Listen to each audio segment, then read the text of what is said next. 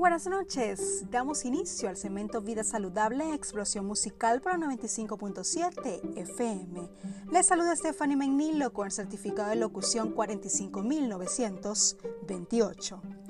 Para nadie es un secreto que comer saludable puede resultar un poco costosa, no solo porque se necesita una organización en las comidas, sino que la comida fitness, orgánica, natural, suele ser más costosa que la procesada.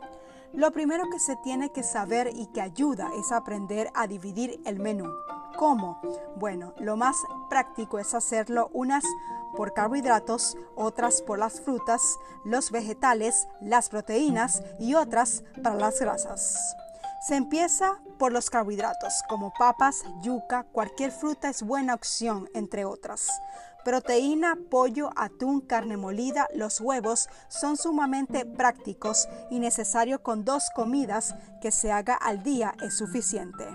De los vegetales todos son buenos, preferiblemente escoger los verdes.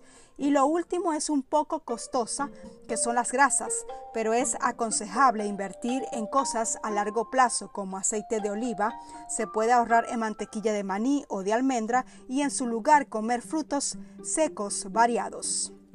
Todo se trata de organización. Con una lista de mercados se podrá llevar una alimentación fitness a bajo costo.